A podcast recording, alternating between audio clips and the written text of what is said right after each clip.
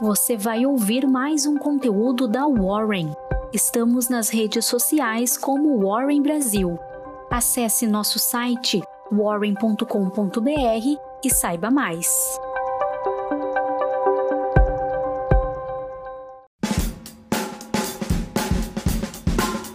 Olá, meu nome é Julius e essa é sua Warren Call de terça-feira, 8 de fevereiro.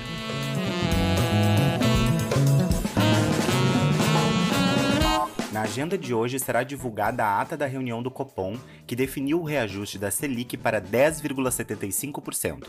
Com o documento em mãos, as diretrizes da política monetária traçadas pelo Banco Central ficarão mais claras.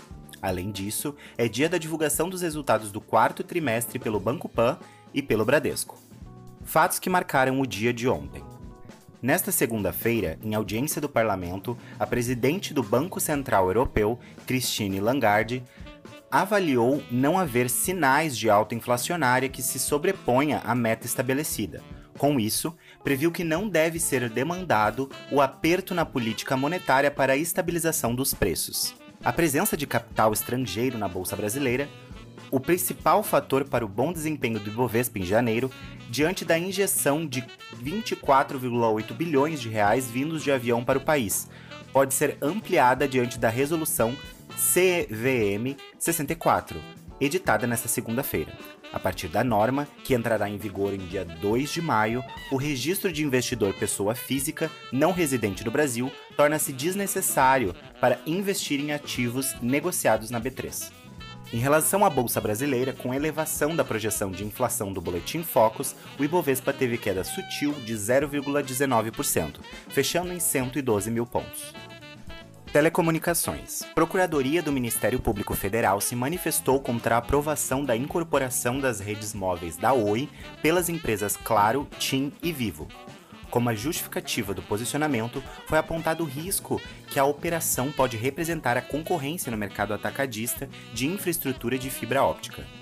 O parecer, de todo modo, não vincula a decisão do Tribunal do Conselho Administrativo de Defesa Econômica que deve ocorrer na próxima quarta. Financeiro. A BB Seguridade foi destaque no pregão desta segunda-feira, com a divulgação dos seus resultados do quarto trimestre de 2021. No período, a companhia teve lucro líquido ajustado de 1,2 bilhão de reais, um avanço de 33,8% na base anual, sendo o maior registrado desde a abertura de capital. Além disso, a empresa comunicou que distribuirá 92 centavos por ação em dividendos à sua base acionária de 10 de fevereiro, no total de 1,83 bilhão de reais. Elétrico.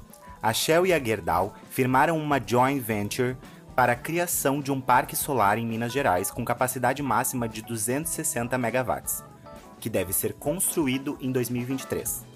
Metade da energia gerada será empregada na produção de aço da Gerdau e o restante será negociado no mercado com intermédio da Shell Energy Brasil. A operação está sujeita à aprovação do CAD. Saúde.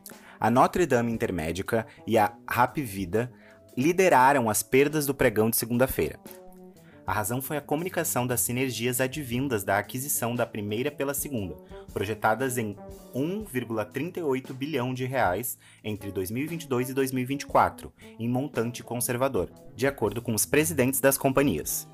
Na ocasião, também foram estimados ganhos entre 11 bilhões e 12 bilhões de reais resultantes de benefícios fiscais. Em relação às bolsas americanas, elas testaram resultados mistos, com os investidores analisando os demonstrativos do quarto trimestre das companhias. S&P 500 e Nasdaq tiveram quedas de 0,37% e 0,58%, respectivamente. Em relação aos juros futuros, acompanhando o dólar, eles recuaram conjuntamente. No mercado de cripto, a KPMG do Canadá anunciou a adição de Bitcoin e Ethereum ao Tesouro Corporativo em montante não revelado. A comunicação da estratégia de tesouraria foi um impulso extra ao recente bom desempenho dos ativos. Até às 18 horas de quinta-feira, o Bitcoin estava cotado em 232 mil reais, apresentando uma alta de 2,75% em relação ao dia anterior. Com relação ao dólar, aguardando a divulgação da ata da última reunião do Copom, o dólar fechou a R$ 5,25, em queda de 1,26%. E essa foi sua Warren Call de hoje. Muito obrigado e até amanhã.